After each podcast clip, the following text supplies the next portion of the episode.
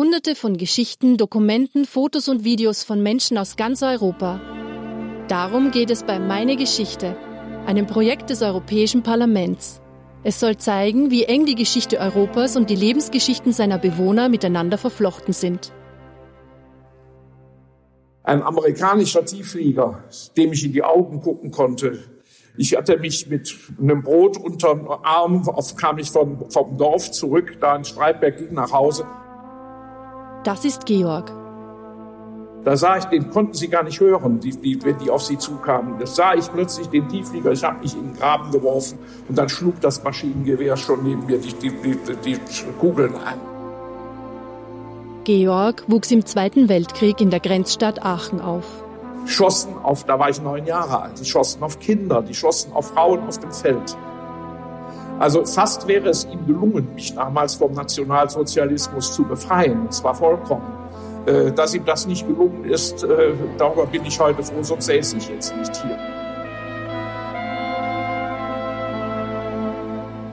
Wir sitzen in einem prunkvollen Saal mit Deckengewölbe im Erdgeschoss des Aachener Rathauses. Durch das Fenster sehen wir den jahrhundertealten Dom der Stadt in den Himmel aufragen. Vor uns sitzt ein großgewachsener, intelligenter Mann in den 80ern. Eben hat er uns das Rathaus gezeigt, das er wie seine Westentasche kennt. Und jetzt lassen wir uns einen Kaffee auf bequemen weißen Sesseln in einer Ecke des Saals schmecken. Er spricht über seine Kindheit im Krieg und der unmittelbaren Nachkriegszeit und davon, wie er beschloss, sich für die Einigung Europas einzusetzen.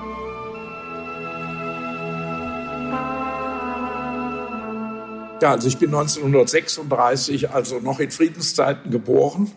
In dem Jahr, in dem Adolf Hitler auf der Höhe stand, Berlin, Olympiade, und äh, kein Mensch konnte sich damals vorstellen, was sich alles noch danach entwickeln würde. Ich bin hier mitten in der Stadt geboren, hier in einem kleinen Institut, in dem alle Aachener, äh, bekannten Aachener geboren wurden. Ich wohnte hier in der Krämerstraße, also direkt neben dem Rathaus und äh, bin dann, äh, als dann der Krieg losging, äh, wohnten wir schon in einem Haus meiner Großeltern, einer alten Fachwerkvilla im Südviertel gegenüber einem heute nicht mehr tätigen Bahnhof Aachen Süd, der Strecke, die nach Paris geht.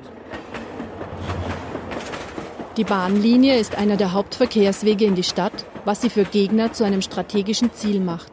In der alten Fachwerkvilla südlich der Innenstadt übersteht Georg auch die Bombardierungen der britischen Armee. Der schlimmste Angriff, den ich als Kind erlebt habe, das war der 11. April 1944. Da sind die, äh, äh, sind die Engländer gekommen über diese Bahnstrecke an, und die war von uns 200 Meter entfernt und haben darüber, die Bahnstrecke geht mitten durch die Stadt, die trennt zwei Stadtteile, ach, die, die alte Stadt Aachen und die Stadt Buchtscheid, äh, frühere Stadt Buchtscheid und haben diese ganze Schneise bombardiert und an diesem Tag, in dieser Nacht sind alleine in dem damals noch viel kleineren Aachen 1550 Menschen, alles Frauen, Kinder, alte Leute, zu Tode gekommen. Und dabei haben wir auch gesehen, dass die Nachbarvilla mit einem Volltreffer vollkommen zerstört war. Also das war die Situation, dass wir das überlebt haben, war das erste Wunder. Als der Krieg vorbei ist, ist Deutschland in den Händen der Alliierten. Aber das ist also etwas, wo ich das Thema Befreiung für mich persönlich äh, anders sehe. Äh, und Eisenhower hat ja auch gesagt, wir haben euch nicht befreit. Befreit haben wir die Niederlande, befreit haben wir Frankreich, befreit haben wir Belgien, aber Deutschland haben wir erobert und haben wir besiegt. Und äh, so haben wir das auch empfunden. Und äh, die Besatzungszeit war, äh, weiß Gott, keine einfache Zeit. Das war dann die Zeit, wo wir gehungert haben, gefroren haben, äh, wir haben bei Winter mit, mit 15, äh, 16 Grad unter Null in einer äh, früheren, in einem früheren Büro eines Onkels von mir gewohnt. Da waren vier Meter hohe Fenster. Da war Papier vor, Zellophanpapier vor. Äh, so Draht Zellophanpapier, es gab ja kein Glas. Äh, es gab auch nichts zu heizen. Man musste Schlamm nehmen. Wir kriegten Schlamm zugeteilt, Kohlenschlamm. Wie meine Mutter damit äh, den Herd angeheizt hat, weiß ich bis heute nicht. Aber es ist ihr gelungen. Dann wurde daraus heißes Wasser gemacht. Das heiße Wasser wurde in Flaschen gefüllt. Die legte man sich auf den Schoß. Es wurden Ziegelsteine draufgelegt. Da legte man die Füße drauf und man hatte alles an, was man besaß. So haben wir diese Winter überlebt.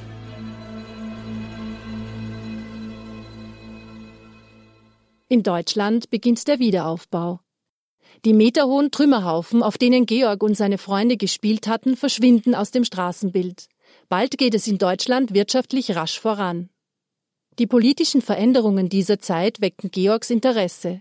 Für ihn hat Deutschland nach zwei verlorenen Weltkriegen und den unvorstellbaren Verbrechen der Nazis keine Zukunft als unabhängiger Staat.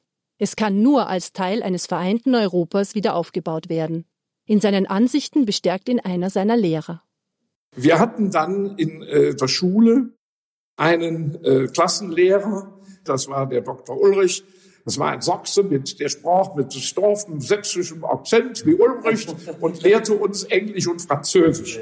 Das Französisch hatte natürlich ähnlich wie das Englische bei ihm einen besonderen Akzent. Der Mann arbeitete für die Europa-Union und ist mit uns, hat mit uns alles unternommen. Der hat uns für Europa so begeistert, äh, was bei mir persönlich eigentlich gar nicht notwendig war. Ich war voll von der Idee erfüllt äh, als Jugendlicher. Das war die, unsere einzige Chance, die wir gesehen haben. Dann sind wir mit der E-Fahne, dieser grün-weißen E-Fahne, hier an die Grenzen nach, nach Pfalz und äh, nach, nach Lichtenbusch und, und Köpfchen gefahren, haben die Schlagbäume hochgehoben, was auf der anderen Seite nicht so gern gesehen war, aber wir hatten dann die Presse dabei und wir, hatten, wir haben also Wirbel gemacht. Wir hatten vielleicht so 100, 150. Wenn Sie, wenn Sie heute äh, Fridays for Future sehen, da war das ein Vorläufer.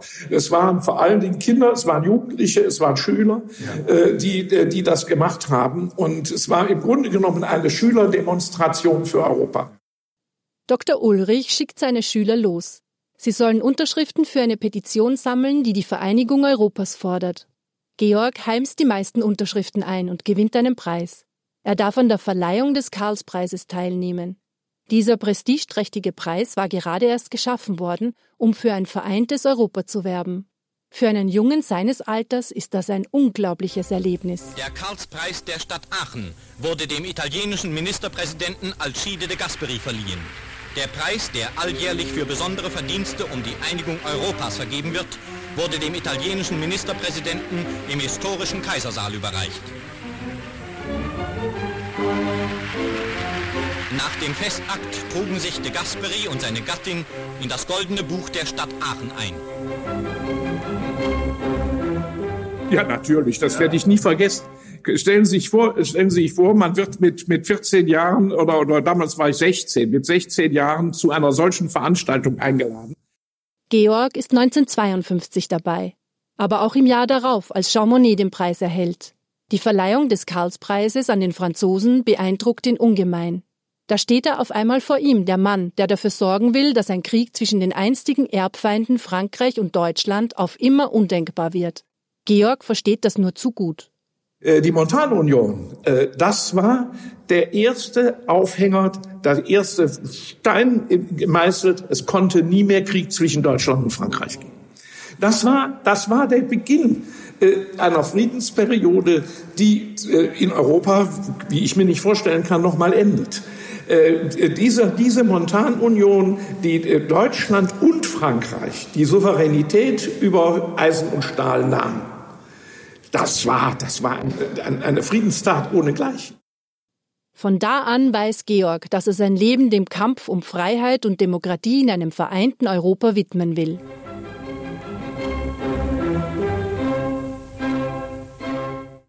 Im Laufe der Jahre verfolgt Georg die Entwicklung des Karlspreises ganz genau.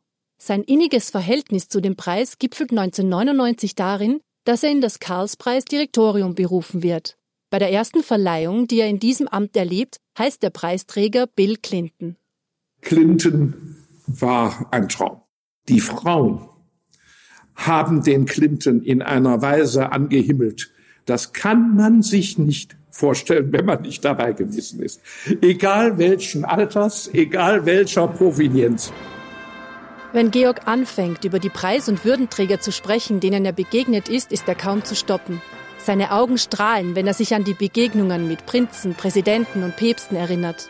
Wir saßen in der ersten Reihe, meine Frau und ich, Jürgen Linden hatte das natürlich nett für mich arrangiert.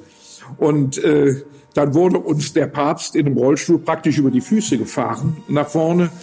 Und ich muss ehrlich sagen, von diesem Mann, der äh, schwer gezeichnet schon sich mühselig in seinem Rollstuhl aufrecht hielt, ging eine Aura aus, wie man sie, wie man sie ganz selten erlebt. Ich habe sie nie bei einem anderen. Und, äh, ich habe natürlich mit vielen, vielen äh, Gästen hier äh, gesprochen, auch früheren Karlspreisträgern. Und äh, es sind, es sind äh, sehr, sehr oft ist äh, Juan Carlos hier gewesen. Äh, seine äh, Gattin Sophia, eine beeindruckende Frau, an, der, an die ich mich also sehr, sehr gerne erinnere. Ja, und heute betreue ich regelmäßig den Sohn Felipe, der fast zu jeder Verleihung kommt. Dann fahre ich also nach doch am meisten bewundert er Brigitte Macron. Die Frau ist beeindruckt, wie sie, die, mit welcher Liebenswürdigkeit die sich mit den Menschen unterhalten hat. Und wie sie, wie, wie, mit, die ist dann anschließend fröhlich noch durch die Stadt gelaufen, hat Shopping gemacht.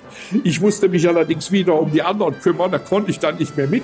Die ist hier ganz fröhlich durch die Stadt gelaufen, hat Shopping gemacht, als wenn nichts wäre. Also, es ist ein, ein Traum. Dieses Paar ist, ist ein, ist, ist ein Merveille. Georg sieht gern auf seinen bewegten Werdegang zurück, denkt aber noch nicht an Abschied. Im Gegenteil, er zerbricht sich schon den Kopf über die Wahl des nächsten Preisträgers und die Zukunft des Karlspreises.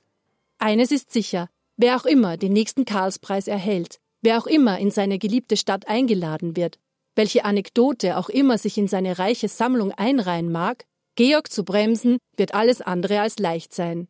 Er wird auch in Zukunft seine Geschichten erzählen und für seine Werte einstehen. Auf seine Weise trägt er so auch weiterhin zum nie endenden Prozess der Einigung der Europäischen Union bei. Am Ende unserer Unterhaltung im Aachener Rathaus ist es Georg ein ganz besonderes Anliegen, uns einen Ausschnitt aus einem seiner Lieblingstexte vorzutragen, der Laudatio für den Karlspreisträger Salvador de Madariaga, verfasst von Hermann Heusch, einem der Gründerväter des Karlspreises. Heusch zitiert darin Madariagas Porträt Europas wie folgt. Hier dröhnt das Gelächter eines Rabelais. Hier leuchtet das Lächeln eines Erasmus. Hier sprüht der Witz eines Voltaire. Gleich Sternen stehen an Europas geistigem Firmament die feurigen Augen Dantes, die klaren Augen Shakespeares, die heiteren Augen Goethes und die gequälten Augen Dostojewskis. Ewig lächelt uns das Antlitz der Gioconda. Für ganz Europa ließ Michelangelo die Gestalten des Moses und des David aus dem Marmor steigen. Schwingt sich die Bachsche Fuge in mathematischer Harmonie empor. In Europa grübelt Hamlet über das Geheimnis seiner Tatenlosigkeit. Will Faust durch die Tat dem quälenden Grübeln entrinnen. In Europa sucht Don Juan in jeder Frau, die ihm begegnet, die eine Frau, die er nie findet.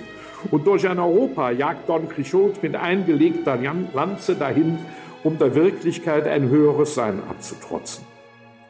Aber dies Europa, wo Newton und Leibniz das unendlich kleine und das unendlich große maßen, wo unsere Damen, wie Alfrede Musset gesagt hat, in ihrem steinernen Gewande betend knien, wo das Silberband der Städte Ströme aneinanderreiht, die die Arbeit der Zeit in das Kristall des Raumes meißelt.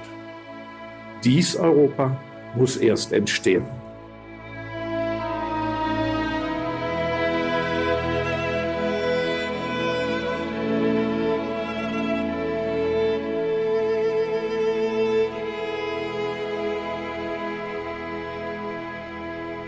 Das war meine Geschichte, ein Projekt des Europäischen Parlaments in Zusammenarbeit mit Menschen aus ganz Europa.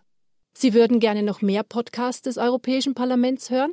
Suchen Sie einfach im Internet nach Europarl Audio oder besuchen Sie das Portal des Projekts My House of European History.